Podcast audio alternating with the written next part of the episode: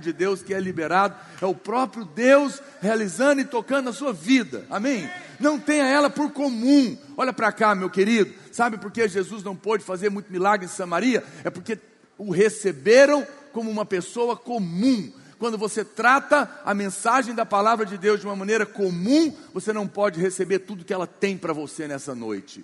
Portanto, trate a palavra de Deus como a coisa mais importante da sua vida. Não perca, não pisque, não é? é porque no momento, às vezes, que você deixa passar, Deus está falando com você e você perde o melhor de Deus. Eu sinto algo no meu coração, eu sinto que nessa noite Deus quer liberar uma fé sobrenatural na sua vida, ainda que toda fé eu é, mas Ele quer aumentar a sua fé. Por quê? Porque o justo viverá pela fé. Preste atenção, Deus não age por dó. Deus não age por dó. Tem muita gente que fica achando que Deus é igual o pai e a mãe dele, que vai ceder porque você está chorando as mínguas, você está você está querendo que alguém fique com dó de você. Eu acho que a coisa mais miserável na vida de uma pessoa é a autopiedade, autocomiseração. É o tadinho de mim, é o coitadinho, ninguém me entende. Eu já sofri isso, eu fui rejeitada, eu isso, eu aquilo. Meu querido, isso não vai tirar, isso não vai te levar a nada. Desiste disso, isso é justiça própria. Isso é olhar para si, isso é, é ter foco em si mesmo. Veja, o arrogante é cheio de justiça própria. Eu posso, eu faço, eu aconteço. Mas o coitadinho é cheio de si também. Eu não posso, eu sou uma coitada, eu não consigo, eu fui abusado. Para com isso, você é uma nova criatura. Você está em Cristo Jesus. A velha mulher, o velho homem já morreu. Os que estão em Cristo Jesus nasceram de novo e agora foram chamados para viver em novidade de vida. Humildade não é pensar que não é, é nem pensar que existe, é colocar Cristo no centro, é ficar fora da equação. Para de olhar para você, para de olhar para os seus problemas e olha para a cruz olha para aquilo que ele fez por amor a você. Prossegue para o alvo, esquecendo que para trás ficaram. Amém, meu irmão? Isso move o braço de Deus. Não move o braço de Deus a lamber ferida. Não, não move o braço de Deus ficar querendo que Deus tenha dó. Deus não tem dó de você, sabe por quê? Porque Ele é o seu Pai de amor e para Ele não haverá impossíveis nas suas promessas a seu respeito. Então não tem por que ele ter dó de você, sendo que ele pode fazer tudo na sua vida, e, e mais do que você é capaz de pedir, de pensar ou de imaginar. Alguém pode dizer amém? Importante você dizer amém, porque quando você diz amém, você recebe, não é? É importante você receber, e eu sinto isso no meu coração. Eu sinto que Deus quer liberar pessoas, áreas da sua vida, situações da sua vida. Ele quer que você diz: chega, basta dessa lamúria. Eu vou me levantar, eu vou me posicionar em fé e vou proclamar as verdades. Chega de limitar o poder de Deus na minha vida. Não limite o poder de Deus. Deixa Deus ser Deus. Outro dia eu fiquei, eu, eu conversei com alguém e ele ele falou para mim, ele não é da igreja, ele falou: Ah, eu, e aí como é que você está? Eu estou tudo bem, graças a Deus, só tenho a agradecer. Aí ele falou para mim: Ah, aliás, o que eu mais faço é agradecer, porque eu não gosto de ficar incomodando o cara lá em cima, ele tão ocupado, tem tanta coisa para fazer, ficar incomodando ele com minhas coisinhas. Eu fiquei ouvindo, falei: Não conhece Deus. sabe nada de Deus. Ele está achando que Deus está arrancando os cabelos com, com, as guerras em volta do mundo e não pode cuidar das, dos desejos do coração dele é o que se incomoda ele. A coisa que mais angustia um pai que ama é um filho que não pede nada. A coisa mais poderosa que tem são filhos que sabem que são amados e sabem que o pai o ama e que tem prazer em abençoar. Deus tem prazer quando você pede alguma coisa para Ele, porque quando você pede, olha para cá, quando, quando você pede, você faz Deus, você coloca Deus na posição de Deus.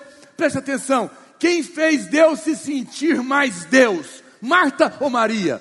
A Bíblia diz que Marta trabalhava, corria de um lado para o outro para fazer comida para Deus. Jesus estava lá, Maria ficava aos pés dele, adorando, certamente pedindo, abençoando, recebendo.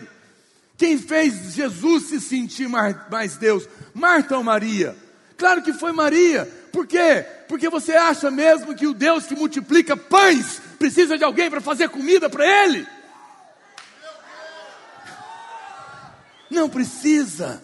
Mas aquela que estava recebendo estava na posição de homem.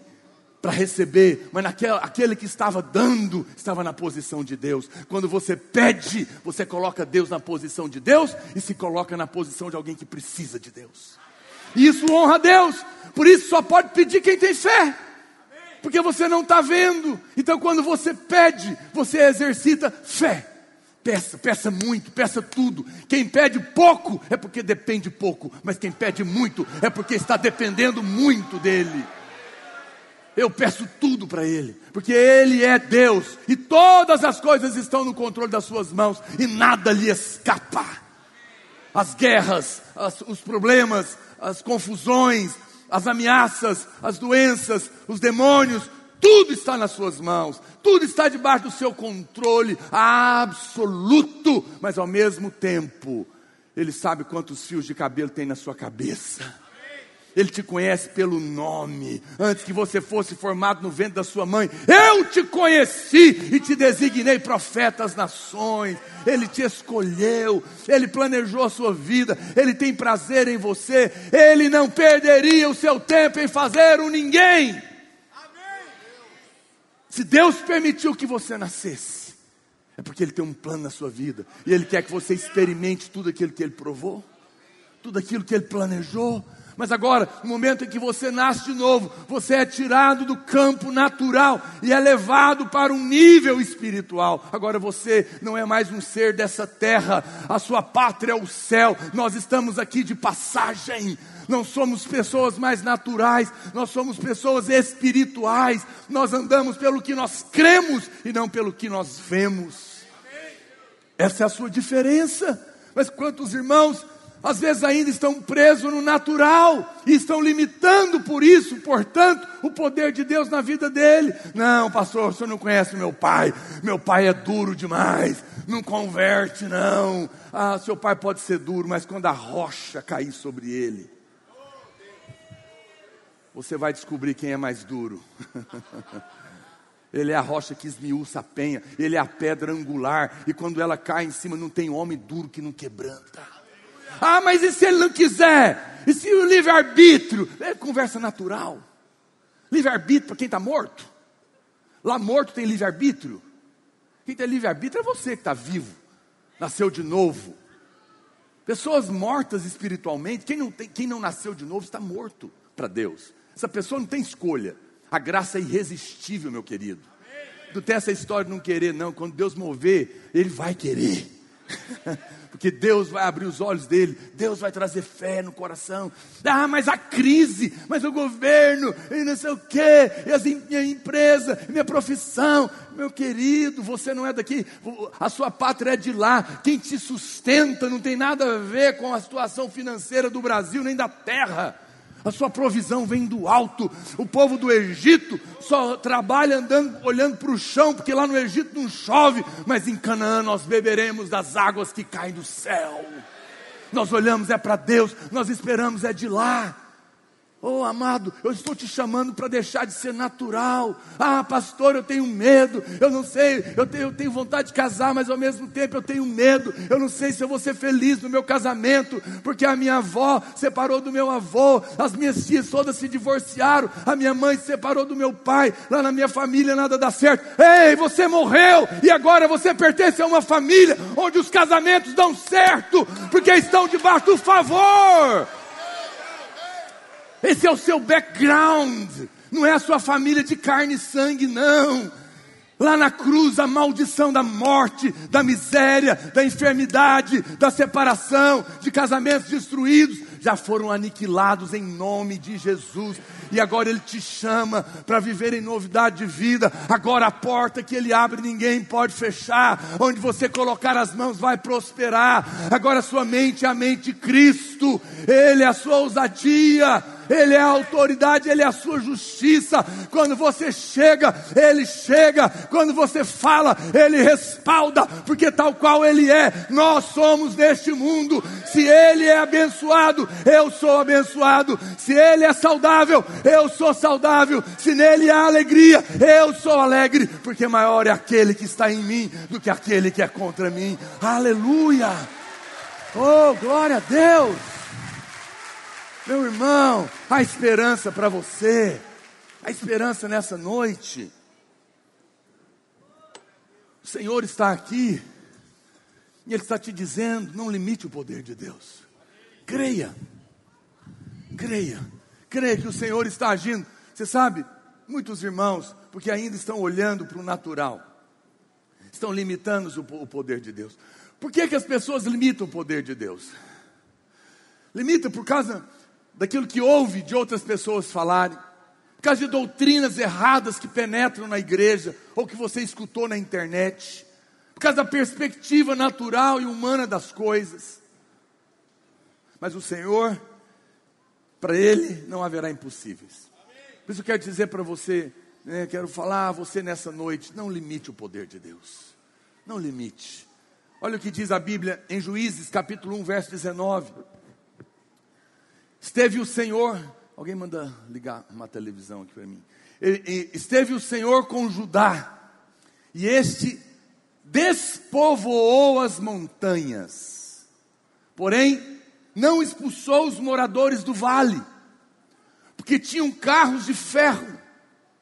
O texto diz, olha para cá, preste atenção, que o Senhor estava com Judá. Não é maravilhoso quando a gente sabe que o Senhor é por nós?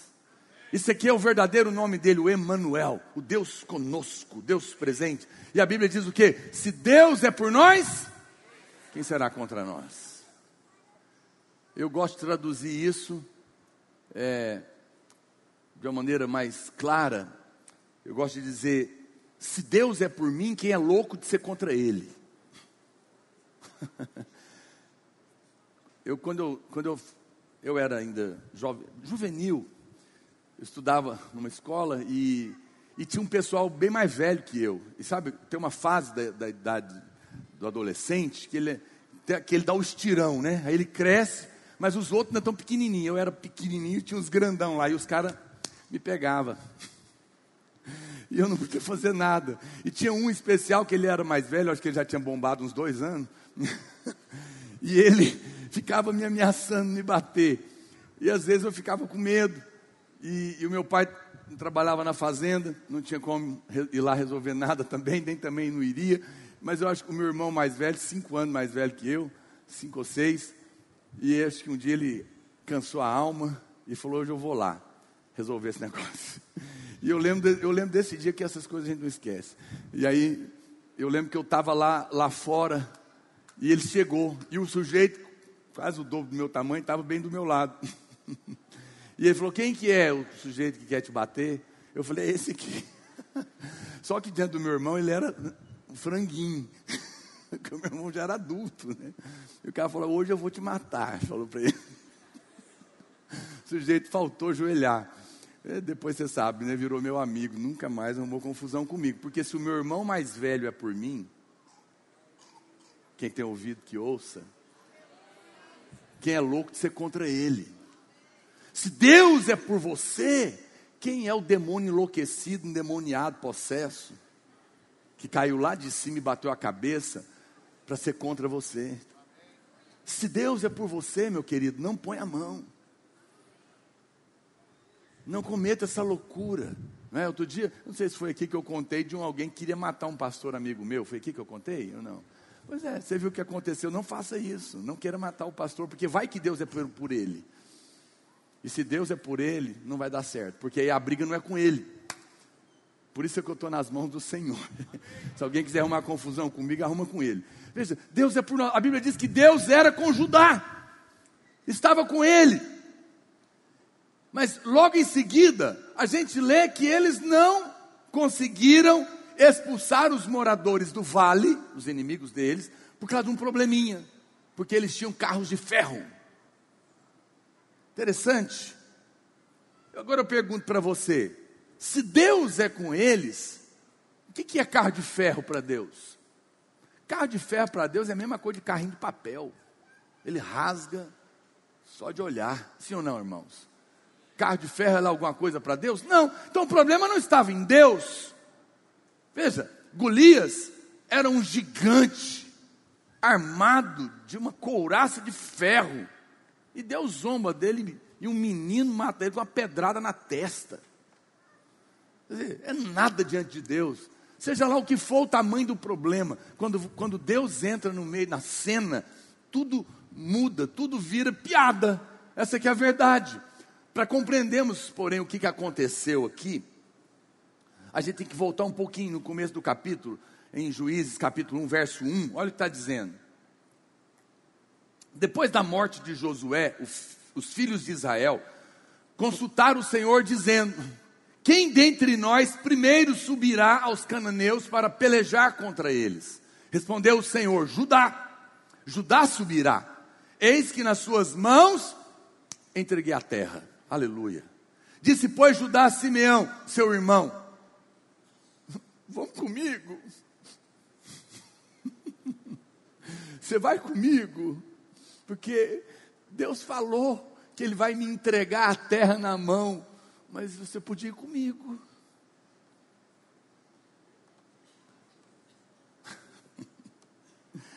Sobe comigo a herança que me caiu por sorte, e pelejamos contra os cananeus. E também depois eu te ajudo, eu subo com você, que te caiu por sorte. E Simeão partiu com ele. Eu pergunto para você: o Senhor disse que Judá deveria sair primeiro. Mas ele não falou que era para levar o irmão dele, falou? Não. Agora, preste atenção, aqui só, só abrir um parênteses. Você sabe o que significa a palavra Judá? Significa Yehuda em, em hebraico. Significa louvor. Na Bíblia nada é por acaso. A Bíblia diz que havia as tribos, elas teriam que limpar a terra né, e Deus estava entregando os inimigos na mão deles. Mas Deus escolhe uma tribo primeiro. E a primeira que ele escolhe não é por acaso, ele escolheu Judá. Judá significa louvor. Sabe por quê? Quando você vai sair para a batalha na, da fé, a primeira coisa que vai é o louvor. É o louvor. É quando você louva, você está dizendo: há um Deus, há um Deus que é por mim, por isso eu estou louvando. Eu não estou indo na força do meu braço. Eu estou indo no poder daquele que me garantiu, está comigo e me diz que entregou a terra na minha mão. Quem está me entendendo? Por isso, não é por menos, olha para cá, não é por menos que an antes que o diabo roube a sua vitória, ele roubará o seu louvor. Por isso, não se cale. Olha aqui os homens, varões, vou te ensinar uma coisa o jovem, você que ainda tem 12 anos, olha para cá. Ouça o titi aqui. Homens, quando estão debaixo de pressão, se calam. Ficam calados. Entra para o quarto, não quer conversar, fica pensando. Mas esse é o problema. Porque quando você se cala, o diabo rouba o seu louvor. E quando ele rouba o seu louvor, ele tira a sua fé. Mas acontece com as mulheres também. Você quer um conselho? Quando você estiver passando uma crise, uma luta e não consegue orar, liga uma música ungida, porque tem música que não é ungida, só é engraçadinha. Liga uma música que tem unção e canta. As batalhas mais difíceis da minha vida, eu digo para você, eu acho que é a maior que eu passei. Eu vi Deus mover cantando. Eu me lembro que foi uma luta grande. Eu tinha tentado de tudo, pessoas famosas oraram comigo, não resolveu. Fiz jejum longo na água, não resolveu. Sentei um dia com o pastor Luiz, uma vez, duas vezes, eu me lembro como fosse hoje, na última vez, ele falou, ah, não, Pedrosa, ele me chama assim, ele falou, sabe, eu não sei não, mas por que você não experimenta fazer uma coisa? Ele falou para mim, você não sabe, eu não sei, canta, vai louvar. Vai louvar Deus. Ignora. Faz de conta que é uma pedra no seu sapato e vai louvar aquele que vive. Vamos ver o que, é que acontece. Ele falou para mim: fica uma semana sem vir aqui, separa para orar, só para cantar. E aquele, eu me lembro como hoje, eu acordava de manhã, às vezes eu acordava debaixo de uma luta terrível, querendo, às vezes até chorando mesmo. Eu saía, mas eu saía para cantar, e eu punha música de alegria. A Bíblia fala o que canta ao estéreo. Que loucura mandar a estéreo cantar. Porque ele diz, enquanto porque mulheres estéreis choram. Mas a Bíblia fala, cante. porque quando você estiver cantando, eu vou te dar filhos, eu vou mudar sua sorte, porque você não vai estar olhando para a circunstância, mas vai estar olhando para aquele que vive. E eu me lembro que enquanto eu, às vezes eu chorava debaixo da luta, mas mesmo assim eu cantava louvores, e à medida que eu ia cantando, algo ia acontecendo dentro do meu coração. Lembra disso, Judá vai primeiro, o louvor vai na frente, tem pessoas que entram aqui no meio do louvor e eles falam: ah, pastor, a igreja precisava ser mais sensível. Coloca essas músicas de louvor alegre e quer que a gente e o irmãozinho lá na frente ainda fica falando: vamos, gente, dança. Eles não sabem o que eu estou passando. Eu entendo você, mas se você soubesse o poder do louvor, você não criticaria, você dançaria mesmo diante da angústia porque é o Senhor, é para Ele que você está dançando, e não por causa do problema que você está deixando de fazer. Louve, Judá tinha que ir na frente, mas esse não é o meu assunto aqui hoje. O Senhor diz que entregou a terra nas mãos dele, mas no verso seguinte, Judá chama Simeão e fala: sobe comigo. Deus falou que me deu, mas eu queria que você fosse comigo. Deus não diz, eu, eu já, ele já tinha falado, eu vou te entregar nas mãos o seu inimigo, mas não falou para ele levar o Simeão. Qual que é o problema aqui? Por que que, apesar de Deus estar com eles, eles não conseguiram livrar e tirar todo mundo de lá? É o problema que muitos de nós não abrimos mão da ajuda da carne, da ajuda do homem, não confia plenamente no Senhor. Não quero te condenar nessa noite. Eu quero te ajudar a transcender na fé. Amém, irmãos? Quantas vezes nós temos um mais depois da vírgula? Não, Deus falou. Deus já me deu a vitória. Deus está comigo. Mas precisa da intervenção do homem também, senão você não consegue confiar. Todos nós queremos pessoas ao nosso derredor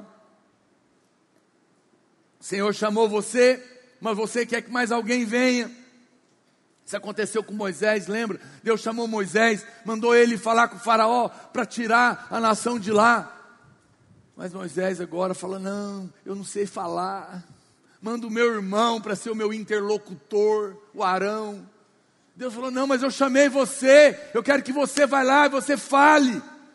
E Moisés: Não, mas eu sou tímido. Como é que eu vou liderar uma célula? Chama minha irmã gêmea, eu lidero, mas ela fala.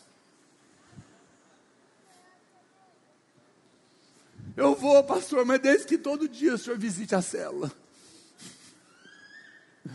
Chegou uma hora que Deus perdeu a paciência. Não vou dizer que Deus perdeu a paciência, não, mas parece que ele ficou. Não gostou da história de Moisés. Falou o que para ele?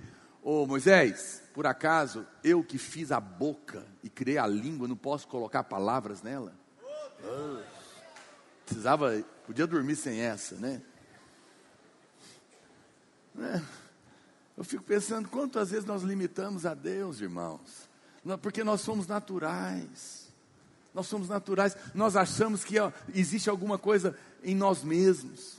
Você olha para uma pessoa e fala: Nossa, se eu tivesse o, o, talento que ele tem, eu também faria. Pois se Deus te chamar, Ele vai te capacitar. Deus não chama nada para ser feito pelo seu braço. Deus só nos incube de algo que Ele mesmo vai fazer. Por isso ele fala: Eu estou com você. Então ele teve que colocar Arão. Mas não, foi, não, não era essa a vontade de Deus. Quando Deus chama, Ele equipa. Interessante que eu me lembro disso. Quando eu. O meu último emprego, que foi o meu melhor é, emprego fora da igreja, e o mais próximo, né, de lá eu saí para ser pastor. Quando eu entrei nessa empresa, era uma seleção para contratar cinco pessoas, mas tinham cem candidatos. E eu nem, na verdade, poderia entrar porque eu era nível superior incompleto. E lá precisava ser completo, mas por algum motivo eles deixaram. E eu já estava desempregado há três anos. E eu estava orando e aprendendo e com Deus em tudo isso. Mas eu lembro como hoje, quando eu cheguei lá, eu não, eu não tinha o currículo como deveria. Eu arrumei um terno emprestado que eu também não tinha. Eu estava morando de favor. Então, você imagina, olhando para mim, a minha confiança não estava muito lá, essas coisas. E eu me lembro quando, como hoje, não, não esqueço certas coisas que Deus fala com a gente, a gente não esquece. Eu lembro que eu cheguei para essa entrevista, e aí, porque eu senti que era Deus que estava me levando para lá, e aí eu cheguei na sala, os meus concorrentes eram uns caras, você não faz ideia não, aqueles caras, aqueles ternos super caros, as malas assim, as maletas com couro, couro de jacaré, aquela pasta no cabelo. Eu falei, meu Deus, eu vou ser consumido aqui. Eu vou ser devorado vivo nessa. Era uma dinâmica que ia ter. Então tinha que aquela coisa uns com os outros ali. Eu falei, eles vão me destruir. Aí Deus falou comigo claramente. Ele falou só isso para mim: não olhe para os seus inimigos. Eu sou maior do que eles. Naquela hora eu entrei e Deus me colocou é, entre aqueles que estavam escolhidos. Eu fui muito abençoado naquele lugar. Por quê? Porque da hora que eu precisei, Deus me deu sabedoria. Outro dia aconteceu algo tremendo com uma irmã aqui. Essa irmã, ela, ela queria, ela era, era um concurso também, eh, num, numa chefia de um hospital público, muito importante, mas ela não tinha muita experiência, mas ela poderia se candidatar mas um amigo dela falou para ela: não, não adianta, aí já está tudo arrumado. Já você vai entrar, não vai adiantar, não vão te escolher. Ela falou: ah, se então você já está tá resolvido, a gente não tem nada a perder. Né? Vamos lá, ué, vamos escrever, pelo menos a gente ganha experiência. E ela conta que na hora ela estava lá e cada um dessas dinâmicas de entrevista, a banca examinadora estava lá, as pessoas todas né, importantes ali, e ela disse na hora, eles fizeram aquela pergunta: se você fosse um animal, qual animal você seria? É, então cada um tem que responder, e um falou, eu ia ser a, a, águia, o outro o leão, é só gente forte, né? o tubarão, o, o rinoceronte. E ela disse que na hora, ela falou, Deus, qual que eu seria? Mas na hora, olha que, olha que a Bíblia fala, era para cuidar dos pacientes de UTI, toda uma situação ali. Ela falou: eu seria uma pomba e uma serpente. Diz que na hora ficou todo mundo chocado. Eles olharam assim, o que, que vai sair daí? Porque a Bíblia, ela diz que Deus lembrou ela, ser de simples como a pomba esperto como uma serpente. Ela falou: Eu seria como uma pomba, porque precisa de ter sensibilidade, simplicidade para lidar com quem está sofrendo. Mas eu seria esperta como uma serpente, para gerir com eficiência todas as coisas. Não, diz que ela falou isso. Acabou o teste. Todo mundo olhou um para o outro, balançou a cabeça e falou: Não, é você. Essa é a pessoa sábia que nós estamos precisando. Ela falou: nem sei como que Deus me colocou lá. E ela falou: pastor, e o pior, eu não sei nada do que precisa fazer lá. É claro que ela vai ter treinamento. Não é que ela não, ela não, sabe, ela nunca trabalhou nessa área, mas eles vão treinar ela. Falei, querida, fique em paz, o Deus que te colocou já te capacitou. Né? Você tem as noções, você vai aprender. Mas olha o que acontece quando você olha para Deus. Olha, olha como o Senhor diz: não olhe para os inimigos. O tempo todo, a fé, a, as vitórias foram comprometidas na vida dessas pessoas ao olharem para a circunstância. A Bíblia fala que Judá, então o Senhor derrotou os cananeus, assim como no começo houve vitória, mas aí chega o verso 19, e olha o que aconteceu. A Bíblia diz que eles não puderam expulsar os moradores das montanhas. Por quê? Aqui conta o segredo, por causa das carruagens de, de ferro. Em outras palavras, quando você limita Deus, sua vitória é limitada. Deus não pode fazer tudo que Ele queria, porque tudo depende de fé. Deus falou: Eu dei tudo, vocês vão tirar eles. Eles venceram, mas não tiraram os inimigos, porque olharam para as carruagens de ferro os carros de ferro. Eles limitaram a Deus. Deus está dizendo, eu vou fazer. Eles falam, eu creio, mas isso aqui é, é muito para Deus, é muito. Aí também não. Né? Tudo bem, curar uma dorzinha de cabeça vai, mas câncer, câncer não tem mais jeito não. Não é assim? As pessoas limitam como se a dor de cabeça fosse fácil para Deus e o câncer fosse difícil. Para Deus, nada é impossível. Mas às vezes nós limitamos, porque aos nossos olhos é muito difícil. Nós oramos essa semana pelos anfitriões. E nós dissemos, nós cremos que a mesma bênção de Obed-Edom que recebeu a arca está sobre a sua casa. E a Bíblia diz que Deus abençoou tudo que eles tinham. Então, se você não tem uma casa própria, creia que Deus vai te dar. Porque Ele quer te abençoar. Mas aí pessoas começam, mas quem vai pagar? Eu não tenho nem nome para financiar. Ah, agora alguém vai me dar uma casa. Bonito. Pessoa natural. Não é sábio, quando diz respeito a Deus, perguntar como. Porque para Ele não haverá impossíveis em todas as suas promessas. Não pergunte como, isso não é da sua conta. Deus faz do jeito que Ele quiser. Amém, meus irmãos? Não olhe para os carros de ferro, não olhe para os seus concorrentes, não olhe para a crise no país, não olhe para o diagnóstico médico, fique com a palavra de Deus. Ah, pastor, mas contra fatos não há argumentos. Naturalzão, abençoado.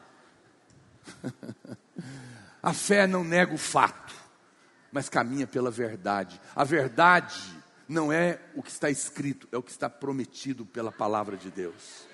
O fato do diagnóstico diz existe uma doença, a verdade diz eu levei na cruz toda a enfermidade. Fique com a verdade. Não negue o fato, mas fique com a verdade. Ah, mas existe uma crise, é um fato. Sim, mas a Bíblia diz que tudo que eu colocar a mão vai prosperar. Eu fico com a verdade.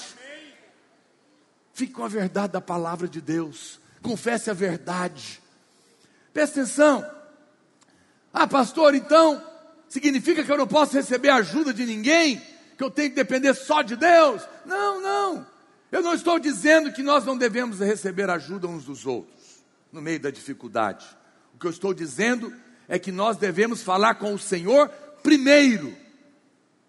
Se você está passando por uma crise e antes de falar com Deus, quer falar comigo, está errado. Você está querendo me colocar numa situação ruim, complicada. Eu não sou Deus. É errado buscar conselho na multidão de conselheiros, irmãos? Não, mas depois que você falar com Deus. Aí Deus, é errado ir no médico, tomar remédio? Não, mas primeiro ora. Quem está me entendendo? Deus pode fazer o milagre, pelo milagre, Ele pode te curar pelo remédio, pelo médico, do jeito que Ele quiser. As pessoas têm crise com isso. Ah, mas eu oro e tomo remédio. Presta atenção, querido, o que é do diabo é a doença, não é o remédio. Então, contra a doença a gente ora, toma remédio, fala o que for preciso. Para com isso. Agora preste atenção, primeiro Deus. Primeiro eu vou orar. Não vou buscar o médico primeiro. Eu não vou buscar o pastor primeiro. Primeiro eu vou orar. Eu vou falar com Deus. Amém, irmãos? Quantas, quantas vezes eu estava com problemas e eu tinha que ir, ir, procurar uma situação, uma ajuda, mas eu falava, não, primeiro eu vou orar. E quantas vezes eu fui orar e não precisou? Quando eu cheguei já estava resolvido, Deus já tinha feito. Outras vezes precisei, eu orei e precisei ser ajudado, porque Deus quis assim, mas muitas outras não. Coloque Deus em primeiro lugar. Quantos podem dizer amém? Não limite o poder de Deus. Essas pessoas olharam para os carros de ferro, olharam para a situação. Elas diziam: não tem saída, eu estou num buraco. Você sabe, essas pessoas que se suicidam, esses jovens, eu não os condeno, mas é tudo porque caíram numa vala emocional, caíram numa vala, não é, da, da sua existencial, e aos olhos de quem está naquele buraco natural, ele não consegue ver saída. Mas amado, aquele que te tirou do inferno é poderoso para te tirar da depressão, é poderoso para te tirar de qualquer situação. Ele é o Deus Todo-Poderoso. Oh, amados, quantos milagres Deus quer fazer na sua vida, e Ele te diz: olha para mim. Então, peça direção a Deus antes de pedir conselhos aos homens. Pergunte a ele antes de perguntar para qualquer pessoa, mas depois você pode buscar o conselho. Tenha cuidado apenas para não limitar o poder de Deus, porque ele quer fazer coisas grandes na sua vida. Mas isso exige a sua fé. A fé é a certeza das coisas que se esperam. a convicção de fatos que eu não estou vendo, mas eu posso crer. Será que eu posso crer em Deus, sim ou não? Sim. Você pede um refrigerante no restaurante, o garçom vai embora, você não o vê. Você fica na mesa pensando: será que ele vai vir mesmo? E se ele não vier? Ai meu Deus, está demorando. Eu acho que ele não vai trazer. Será que é porque ele não gosta de mim? Não, você não duvida do garçom. Por favor, não duvide de Deus. Ele é mais fiel que o garçom. E tudo já está pago. E você é filho amado. Ele prometeu, ele é fiel para cumprir. Aleluia. Ele já deu a maior prova de amor, de amor por você, aquele que não negou o próprio filho antes por todos nós o entregou, porventura não nos dará graciosamente com Ele todas as coisas. Ele está dizendo: peraí, olha o argumento. Eu não neguei meu filho, vou te negar uma cura. Eu não neguei meu filho, vou negar pagar sua dívida. Eu paguei uma dívida impagável dos seus pecados, não vou pagar essa do banco. Vou te negar um casamento, uma geladeira de inox uma lua de mel em Paris. Fala mais, pastor. oh Deus, mas o melhor, Ele vai te dar prazer com seu cônjuge, alegria. Preste atenção.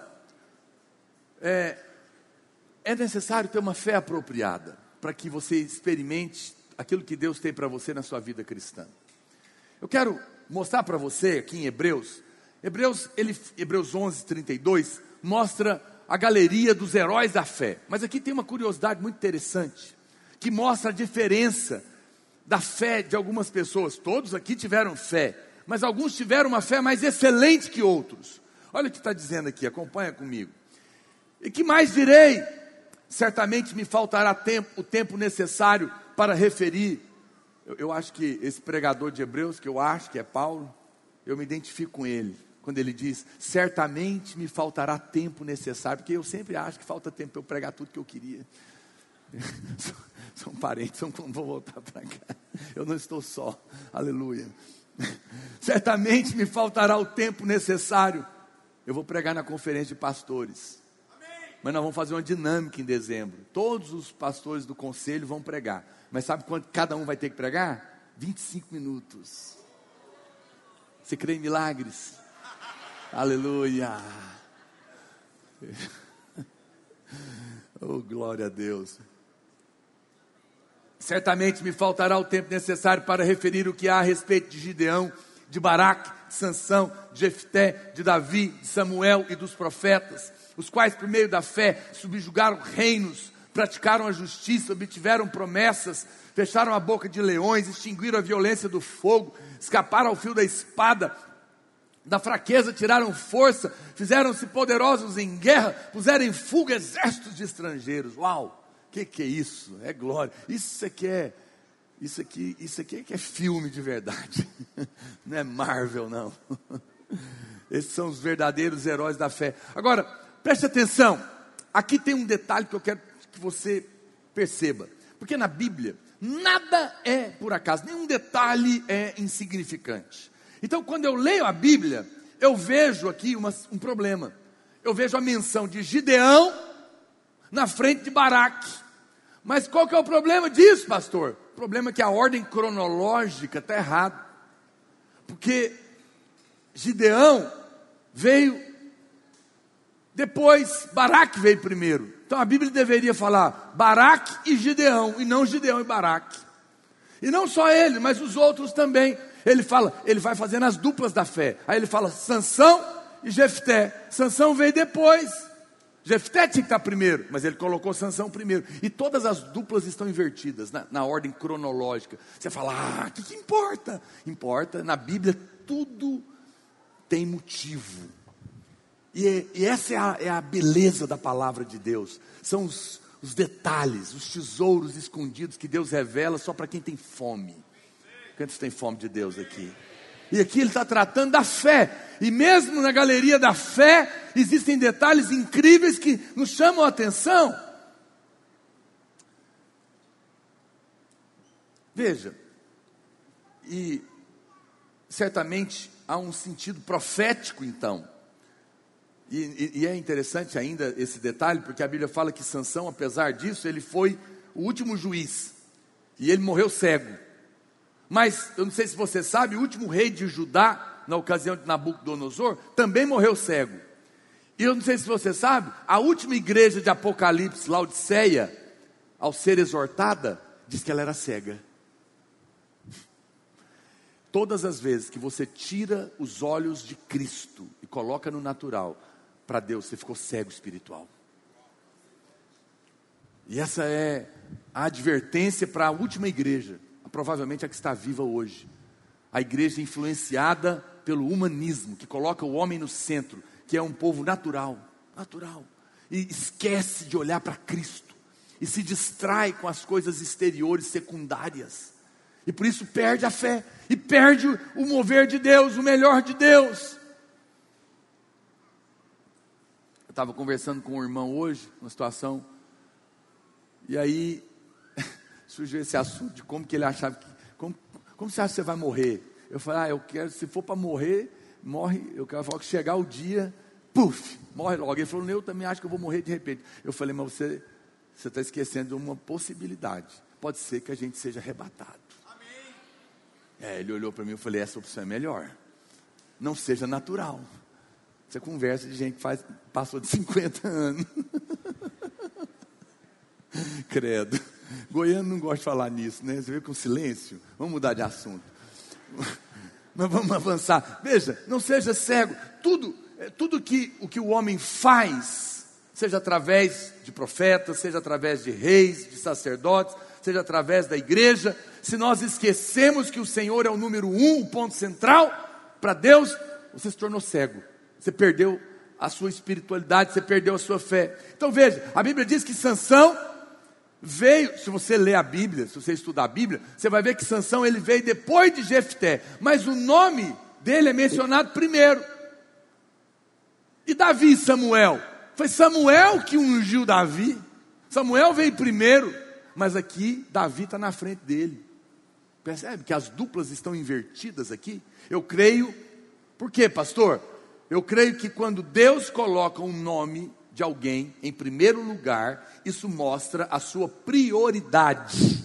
Significa que Deus vai favorecer esta pessoa primeiro. Não, não, é, não, não é que não vai favorecer a outra, mas diante de Deus, algo aconteceu que colocou essa pessoa em primeiro lugar. Todo crente é salvo quando nasce de novo mas alguns vão receber galardão. Alguns serão primeiro e outros serão últimos. Por quê? Porque a fé é que determina isso, não a obra, porque a obra é Deus que faz, mas Ele faz pela fé. O que você sabe, olha para cá, eu já falei isso, vou repetir. Pasme, se quiser tacar pedra em mim, taque. Mas eu não estou falando heresia. Ninguém vai para o inferno por causa do pecado. Sabia que alguns levantaram a mão pastor, você estava indo tão bem. Não, a Bíblia fala que Jesus, quando ele morreu, ele pagou pelos pecados do mundo inteiro. Ou você acha que o sangue de Jesus não é suficiente para pagar pelos pecados de toda a raça humana? Toda a criação foi, foi redimida naquele dia. E, e aguarda a manifestação dos filhos de Deus. Você fala, pastor, se ninguém vai para o inferno, então, se ele pagou a conta, não pode ser por causa do pecado que alguém vai para o inferno, porque o inferno existe. Pastor, se alguém não vai para o inferno por causa do pecado, vai por, por causa de quê? Pela única razão de não crer, de dizer, eu não preciso do que ele fez, eu resolvo por mim mesmo. Não crê em Deus. Quando você não crê, você rejeita o pagamento. Logo você não pode ser salvo. Mas poderia, percebe? Por isso a fé é determinante. Então veja, a sequência não é cronológica aqui dos heróis da fé. Ela está baseada na qualidade da fé. Não está, não está baseada nas obras que cada um fez, mas está baseada na fé que cada um teve. Ela está baseada na excelência da fé, porque a fé vem, a fé maior vem primeiro. Vamos falar rapidamente. Aqui por quê, pastor? Me dá um exemplo. Gideão e Baraque. Baraque deveria estar primeiro, porque na Bíblia com ele, a vida dele foi primeiro que Gideão. Mas Deus inverte, coloca Gideão primeiro. Os dois tinham fé, os dois estão aqui na galeria. Mas qual que era a fé de Baraque? Ah, que que, lembra do versículo? O que, que ele falou? Se você for comigo, eu irei com você. Ele colocou uma condição. Deus falou: Eu te dei a vitória. Mas ele, ele falou por mão dele: Mas você vai comigo? Eu, aqui na igreja tem homem que é desse jeito. Eu, eu aceito liderar, desde que a minha mulher largue os kids e fique do meu lado. Baraque. O que, que é isso? Deixa sua mulher liderar as crianças quando você casar. Se você já é casado, e lidere você a célula, não tem problema, vocês estão juntos. Mas tem irmãos que é assim. Eu só aceito se for andar com o discipulador tal. Eu só vou na multiplicação se for com fulano. É, cuidado para você não ser baraque. Ninguém diz nada, nem né? um silêncio total. É, às vezes a sua fé é testada. Às vezes Deus fala, agora é com você. Moisés, meu servo, é morto. Assume, Josué. Mas Gideão não. Gideão, ela fala, pastor, mas Gideão colocou ah, o algodãozinho para molhar. Sim, é verdade, ele fez um teste porque naquela altura o Espírito Santo não morava dentro do homem. Então ele queria ter a certeza que quem estava chamando ele para a guerra era Deus. Mas no momento que ele tem a certeza, ele vai embora. E apesar de no começo ter 20 mil homens, depois ele manda embora a maioria esmagadora, que com 300 ele vence a guerra. Ele não chamou, ele não ficou lá dependendo de ninguém. No momento que ele tem convicção, ele vai. Mas Baraque não. Baraque falou: Eu vou, mas eu preciso de uma ajuda humana. Está percebendo por que, que a fé de Gideão era maior? Ele apenas falou: se Deus é comigo, acabou. Ele manda o que eles quiserem, se ele não quiser mandar nenhum também, eu vou a si mesmo. Porque o Senhor é suficiente. Amém, meu irmão? Se ele quer usar o médico, aleluia. Mas se ele não quer também, glória a Deus. Ele faz como lhe apraz. Não duvide do poder de Deus. Olha para cá, você não está sozinho. Quem está com. Eu vou falar uma palavra para você, da parte de Deus. Quem está com Deus tem a maioria vou, vou falar melhor. Aquele com quem Deus está é maioria. Você e Deus é como um elefante e a formiguinha. A formiguinha sobe nas costas do elefante e ele sai derrubando a mata e abre a clareira. E lá na frente, a formiguinha bate nas costas do elefante e diz: Nós dois somos uma dupla imbatível. Você quer falar que você e o Senhor é imbatível? Diga, mas você sabe que toda a obra foi Ele que fez. Diga comigo, se Deus é comigo. Não, diga com mais convicção. Se Deus é comigo, Deus é comigo. eu sou maioria. maioria. Aleluia. Glória a Deus. Se Deus é com você, meu amigo, tenha fé de Gideão. Mas amém. Eu não estou dizendo que Deus não, não, não, é, não vai mandar alguém com você, mas veja, Baraque estava olhando para uma mulher lá em Juízes, capítulo 4, verso 3, ele diz: Clamaram os filhos de Israel ao Senhor, porquanto Jabim tinha 900 carros de ferro, e por 20 anos oprimia durante, duramente os filhos de Israel. Débora, profetiza, mulher de Lapidote, julgava Israel naquele tempo. Nos dias de Baraque, novamente, os carros de ferro estão aqui, por 20 anos. Débora era a profetisa. No, no verso 6 do capítulo 4 de Juízes, ela vem e dá uma palavra para Baraque.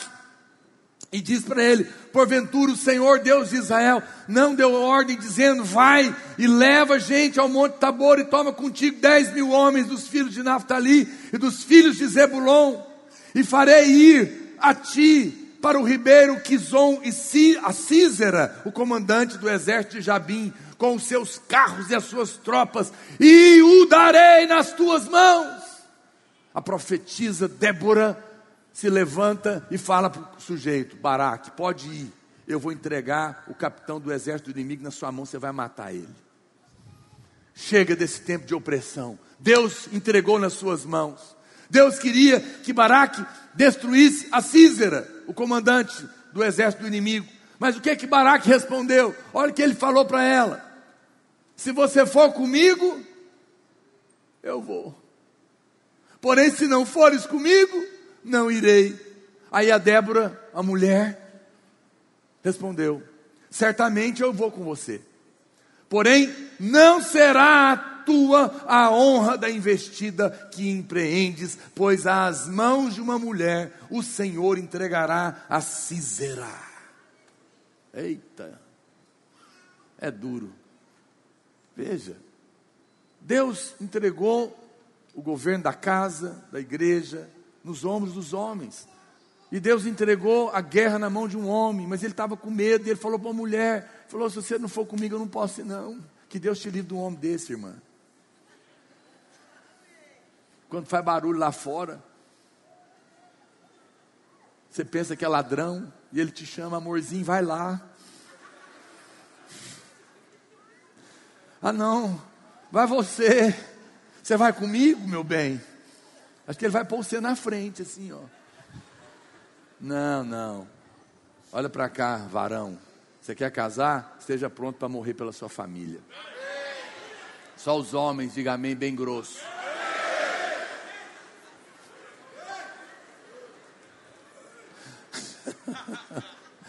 Ai, pastor, acho que eu não quero casar mais não. Sedes homens. Mas se você casar, Deus vai te dar umbridade, pode ter certeza. Ele te capacita para ser o pai da sua casa, a cabeça da sua casa, amém? Veja, aquele homem, ele, a Bíblia fala que Deus falou: tudo bem, eu vou deixar a mulher ir, mas a glória não vai ser sua. E depois, Deus entrega de fato o comandante na mão de uma outra mulher que crava na testa do inimigo, Jael. Ele perdeu o crédito, ele perdeu o galardão. Por quê? Porque não teve a coragem de crer na promessa do Senhor. Aí a Bíblia fala de Sansão e Jefté. Sansão é um herói que também está invertido. Jefté veio primeiro, mas aqui a Bíblia coloca Sansão na frente. E Sansão é um herói bem peculiar por causa do comportamento dele. Muitas pessoas hoje gostam de pregar sobre Sansão, mas no passado não gostavam muito, porque o Sansão tinha uns comportamentos estranhos, arrumou uma namorada, não era crente, aquela confusão toda, não é? Mas a Bíblia fala, e ele está colocado aqui na galeria dos heróis da fé. E aqui há uma coisa interessante. Por que, que ele está aqui? Sansão era nazireu, tá bom? O nazireu, ele tinha alguns votos, ele não podia cortar o cabelo, ele não podia beber nada da uva e ele não podia tocar em nada morto. No entanto, a Bíblia diz que ele está na galeria da fé. E Sansão gostava de viver perigosamente, comia mel de leão morto e, cheira, e, e andava cheirando uva, tudo que ele não podia. Parecendo algumas pessoas que eu conheço. Não devia, mas fica cheirando uva depois não sabe porque cai. Olha para cá. No entanto, a Bíblia diz que ele, em um determinado momento, deixa eu ver se está aqui, olha o que aconteceu com ele. Eu não vou ler, está lá em Juízes 15, 15, depois você pode ler. A Bíblia fala que ele pegou uma queixada de jumento, de um jumento fresco, uma queixada fresca, ou seja, tinha morrido há pouco tempo, vestiu a mão dele igual. Não tem aí esse pessoal que coloca o negócio na mão de ferro, como é que soqueira, né? Vocês não conhecem, só quem foi de torcida organizada, né? Soco inglês, né? Vocês que mexeram com essa confusão. Então, tem gente que luta aí com esse soco inglês, é um negócio de ferro que põe na mão para brigar. A Bíblia fala que Sansão vestiu uma queixada de jumento. Eu acho, eu não sei, de alguma maneira ele encaixou a mão na queixada, né, o maxilar do jumento, e o osso deve ter ficado por fora. E a Bíblia diz que ele matou mil homens. Que loucura. Irmãos, pensa, é como se fosse duas fileiras dessa aqui lotada, mais ou menos. Ele matou sozinho. Isso é humanamente impossível. Foi Deus que deu a vitória para ele. Sim ou não? Por que, que ele matou? Porque ele creu que Deus tinha entregado o inimigo na mão dele. Mas qual que é o problema, pastor? É que queixada de jumento é morte. O jumento estava morto. E ele não podia tocar em morto. E agora? Como é que a gente vai fazer? E Deus pega e põe o cara na galeria da fé. Por quê? Porque nesse momento, Sansão, ele entra no ambiente da graça. Porque a lei nunca produz fé. Mas no momento em que ele crê, ele antecipa, ele é colocado no outro nível, ele é colocado lá na frente, ele é colocado na, no tempo da graça, porque o tempo da graça é o tempo da fé. Ele foi como a mulher cirofenícia que vinha atrás de Jesus pedindo para curar a filha dela, e Jesus fala para ela que tenho eu contigo. Agora não é o tempo dos gentios, agora é o tempo dos judeus. E ele fala: Eu não posso dar o pão para os cachorrinhos. E ela insiste com ele, fala: Mas os cachorrinhos, ele come das migalhas que cai da mesa, para mim é suficiente. E Jesus olha para aquela mulher que se antecipa na geração da graça e fala: Sua fé é grande. E ele cura aquela mulher, porque ela entra no outro nível. Sansão, ele, ele creu, ele não podia tocar em morto, mas naquela hora ele não andou pela lei. A lei dizia que o nazireu não podia tocar no morto, mas no momento que ele esquece a lei e olha para a graça, olha para a fé em Cristo, ele pode vestir aquele negócio e vencer uma batalha incrível. Por isso que ele é colocado lá, porque ele é um homem à sua frente não é? Do seu tempo. Ele entra na dispensação da graça naquele momento. Nada disso que ele fez foi baseado na lei. Porque se fosse, ele teria errado no momento que ele pegou a queixada. Ele tocou naquela carcaça. Mas ele agiu como aquela mulher cirofenícia. Não era a hora dos gentios, mas ela alcançou a bênção que só seria dada no futuro. A fé transcende o tempo e o espaço. Olha para cá. Se você crê, a sua fé vai te levar para o tempo e para o espaço que era lá na frente. Porque Deus vai fazer na sua vida o que demoraria cinco anos, Ele vai fazer em um. O que demoraria dez anos, Ele vai fazer em dois. Lembra que eu te falei? O primeiro milagre de Jesus é profético. Ele transforma a água em vinho. E o vinho que ele faz era o melhor que tinha. Todo mundo aí que conhece de vinho sabe que os melhores vinhos demoram décadas para ficar pronto engarrafado. Mas o que o homem demora décadas para fazer, Jesus faz no milagre. Essa é a graça de Deus. Essa é a graça de Deus. Ele pode fazer na sua vida o que demoraria muito tempo. Foi o que ele fez com Sansão. Por isso ele está aqui na galeria da fé. Agora, por que, que ele foi colocado acima de Jefté? Porque Jefté, ele era um guerreiro, filho de uma prostituta que foi expulso de Israel.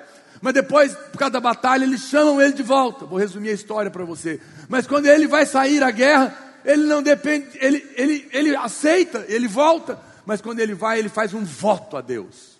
E ele fala para o Senhor: se o Senhor me der a vitória, em troca, eu te dou o primeiro da minha família que aparecer. Que foi a filha dele, foi uma tragédia. Veja, qual que é? Por que, que Deus coloca Sansão na frente de Jefté? Porque Sansão dependeu só de Deus, ele creu num milagre, derrotou mil de uma vez. Ele entrou na esfera da graça, mas o Jefté fez uma troca. Ele entrou na negociação, é a fé da, da troca. Se o Senhor me der, eu te dou em troca. Se o Senhor me der um emprego, eu prometo que eu te dou o primeiro salário. Já viu o crente fazer isso? Passa dez anos, até hoje não entregou. não é? Está aposentando já. E alguns vêm, procurar a gente para eu desfazer a, a, promessa dele. Eu não, você está louco, eu vou entrar nisso, no meio entre você e Deus. Vai lá, pede perdão e resolve com Deus, mas não me, não me coloque nisso. Não fui eu que fiz. Por isso é melhor não prometer, porque não precisa. Ele te dá de graça. Mas veja, a fé do Jefté foi uma fé, mas foi uma fé baseada em negociação. Quando você quer receber de Deus e fica fazendo promessa, você está negando o favor que imerecido de quem não fez nada, mas recebe só porque creu que é amado e é justo em Cristo. Por isso que nós não fazemos promessa, porque a promessa anula o favor. A promessa significa que vai ter uma parte do homem. Mas a graça eu recebo sem merecer, só porque eu sou filho, amado e creio na justificação de Cristo lá na cruz. Por isso Sansão foi colocado na frente, porque um fez barganha com Deus. Você pode ler isso lá em, Ju, em Juízes 11, 30. Quando você não tem um relacionamento com Deus, você vive uma fé no sistema da troca. Né? Se o Senhor fizer isso, eu vou fazer aquilo. Isso é uma fé fraca. Isso mostra uma qualidade inferior. Agora você sabe, e Samuel e Davi? Por que que por que Davi é colocado primeiro? Veja, eu não sei se você sabe, mas Samuel é um dos poucos personagens bíblicos que a Bíblia não fala de nenhum pecado dele. Não é que ele não tenha pecado, mas a Bíblia não menciona. No entanto, é interessante que Davi é colocado primeiro que Samuel. E Davi pecou, nós sabemos disso. Você vê que a fé é superior ao problema do pecado, né? Agora, o que, que aconteceu aqui? É porque Samuel, ele era o profeta, e a única coisa errada que a gente percebe na vida dele foi porque lá em 1 Samuel, no capítulo 8, verso 1, ele coloca os seus filhos para ser juiz em Israel no lugar dele. Mas os seus filhos, eles não andavam nos caminhos do Senhor. Eles, diz, eles a Bíblia diz que eles se desviavam após ganhos desonestos, aceitavam propinas e pervertiam a justiça. Olha o que diz: tendo Samuel envelhecido, constituiu seus filhos por juízes sobre Israel. Uma visão natural, natural, só porque era filho dele.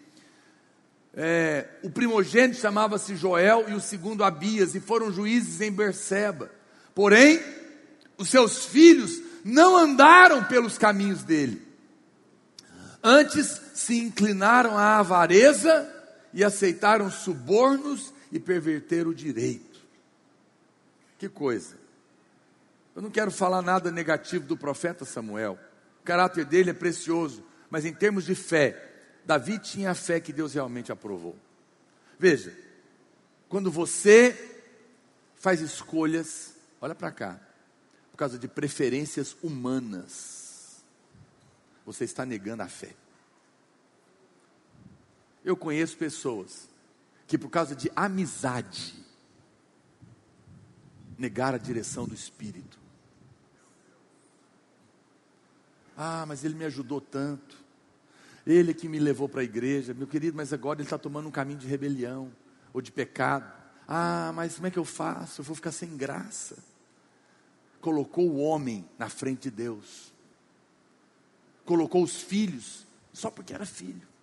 Aqui na igreja, nós não colocamos nossos filhos para ser pastor porque são nossos filhos se tiver chamado, se tiver fruto, se Deus levantar, vai ter oportunidade. Foi o que Davi fez. Davi amava seus filhos, mas não colocou o primeiro. O Absalão usurpou o trono. Mas depois, quem foi o filho que ele colocou? O Salomão, porque foi Deus que escolheu. Foi Deus que escolheu. Interessante que ele era filho do pecado.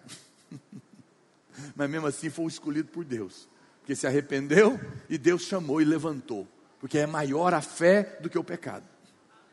Mas quando você faz escolhas naturais, eu fico vendo alguns jovens porque foram amigos por 20 anos, agora eu não posso romper essa amizade, porque vai, a pessoa vai ficar chateada comigo. Mas, meu querido, essa, se essa amizade está te levando para o buraco, se essa amizade está te arrastando para o pecado, se essa amizade está te esfriando o coração de Deus, escolha Deus. Maria vai andar com Marta e Jacó vai andar com Labão. Silêncio, hein? Maria estava grávida de Jesus. Isabel, desculpa. Maria estava grávida de Jesus, Isabel estava grávida de João Batista. As duas estavam no mover, foram andar juntas. Mas Jacó, que era enganador, foi andar com Labão, que era enganador também. Ande com pessoas espirituais, ande com pessoas cheias do espírito. Quando eu me converti, eu tinha muitos amigos, eles não quiseram vir a priori. Ah, mas agora é assim, você virou crente, você afastou da gente? Não, vem comigo. Não, não quero. Então eu já fiz a minha escolha porque é melhor agradar a Deus do que os homens.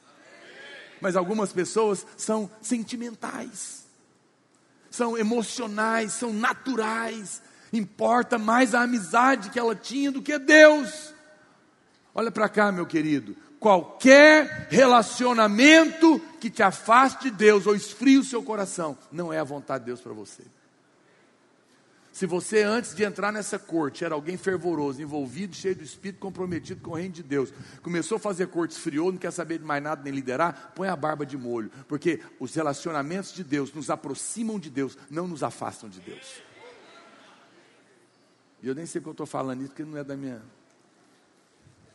do meu esboço. Mas assim vale para tudo. Então eu fico vendo esses irmãozinhos que vão só porque são pessoas naturais. Foi o que Samuel fez. Ele colocou os meninos, porque os meninos eram filhos, mas não eram homens de Deus.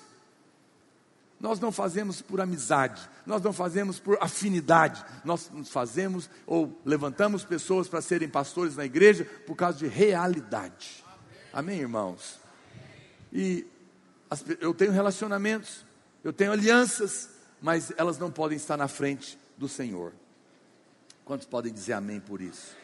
E por último, vem os profetas. O último grupo que está lá nos heróis da fé são os profetas. Os profetas são colocados por último.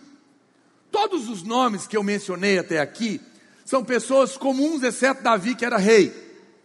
O que, que isso está dizendo? O Senhor está dizendo que não importa se é rei, não importa se é profeta e não importa se é pessoa comum, todos nós podemos sim ter uma fé excelente. Por isso que na galeria tem todo tipo de gente. Quem está me entendendo? Essa palavra é para você. Não olhe para essas pessoas como alguém extraordinário. Lá até poderia ter, mas também tinha gente comum, como nós. E nós podemos ter essa fé que agrada o coração de Deus. Quem está me entendendo? Interessante que a Bíblia diz, lá em Juízes, capítulo 1, verso 19. Coloca para mim. Esteve o Senhor com Judá, não é? E ele vai é, e e este despovoou as montanhas, porém não expulsou os moradores do vale, porque tinham carro de ferro. E como Moisés o disseram, olha o que diz: deram Hebron a Caleb. E este expulsou dali os três filhos de Anak, que eram, que eram gigantes. Interessante. Olha o que a Bíblia está dizendo sobre um homem chamado Caleb.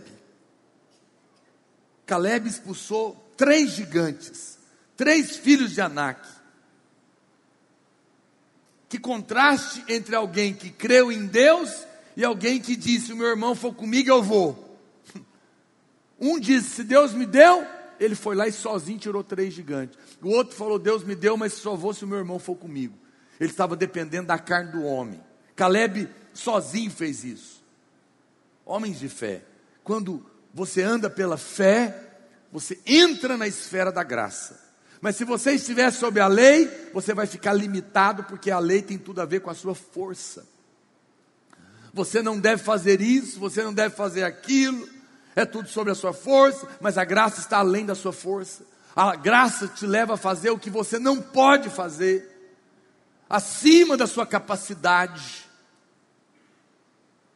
Eu não poderia fazer a maioria das coisas que eu faço, digo para você na presença de Deus. Eu sou um homem quando eu subo aqui, eu sou outro homem quando eu desço ali. Porque é uma coisa impressionante. É a, é a capacitação divina e ela acontece com você também. Amém, irmão? Você pode ter certeza nisso. É a palavra de Deus está nos mostrando isso. Em outras palavras, se você está sobre a lei, a sua força é limitada. A Bíblia diz que Josué ficou velho. Sabia? Mas a Bíblia diz que Caleb não envelheceu. Não diz que ele envelheceu. Olha o que diz. A Bíblia registra, por exemplo, a morte de Josué, mas não registra a morte de Caleb. Lá em Josué 13, Deus falou para Josué: Você está velho. Olha, quando Deus fala que alguém está velho, está velho mesmo. Mas de Caleb, ele disse assim: Hoje Olha o que ele fala, olha o que Caleb fala. Hoje eu sou tão forte aos 85 anos, quanto no dia em que Moisés me enviou aos 40 anos de idade. Aleluia. Essa é a minha fé. Estou forte para a guerra. Eu posso lutar. Dê-me esta montanha. Dê-me esta montanha. Que diferença. De um a Bíblia falou, você está velho. O outro falou, eu tenho 85 anos, mas meu vigor é como de 40. E eu saí na guerra naquela época e vou sair agora também. Que coisa impressionante. Sabe o que acontece? Olha para cá, querido. A nossa força é renovada quando nós vivemos debaixo da graça.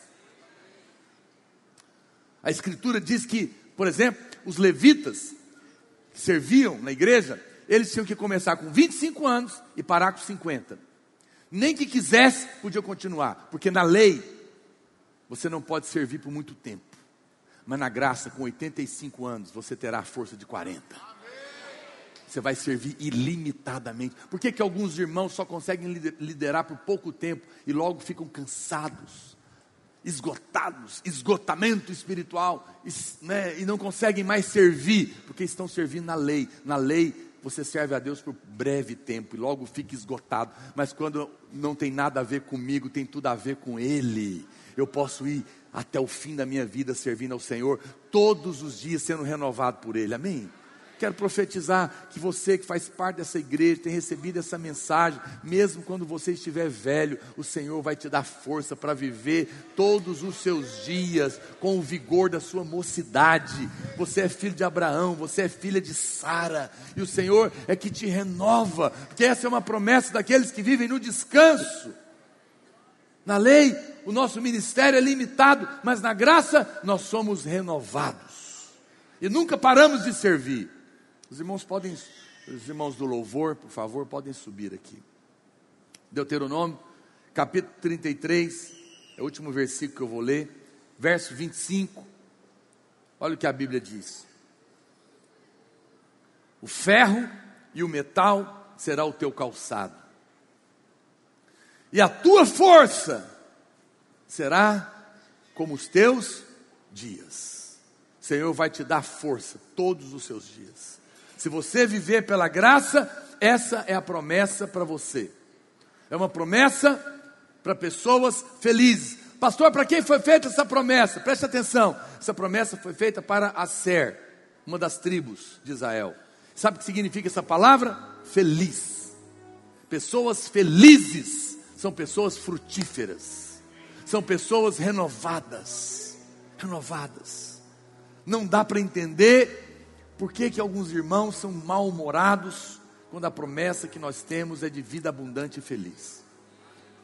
Quer dizer, eu entendo, é porque não compreenderam ainda a graça. A Bíblia diz que quando Deus falou para Abraão e Sara, já velhos, a mulher dele estéreo, que ele seria pai de multidões, eles riram. E daí, quando o menino nasceu, colocaram o nome dele de Isaac, que significa riso. Porque quando Deus nos faz a promessa sobrenatural, nós vamos ficar alegre.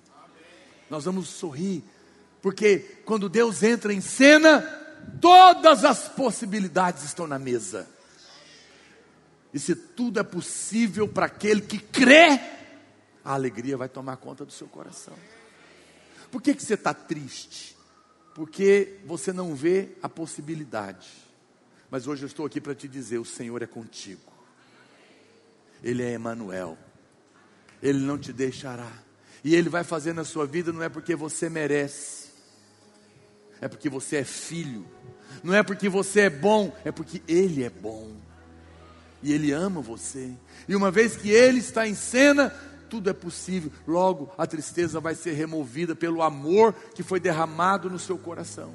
E a alegria vai voltar na sua vida. E você sabe, meu querido, a Bíblia diz que a alegria do Senhor é a nossa força. Ele não diz que a minha alegria humana, natural, é a minha força.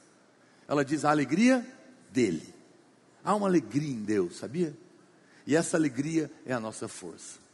E nós podemos nos alegrar nele nessa noite, porque nele não há reservas.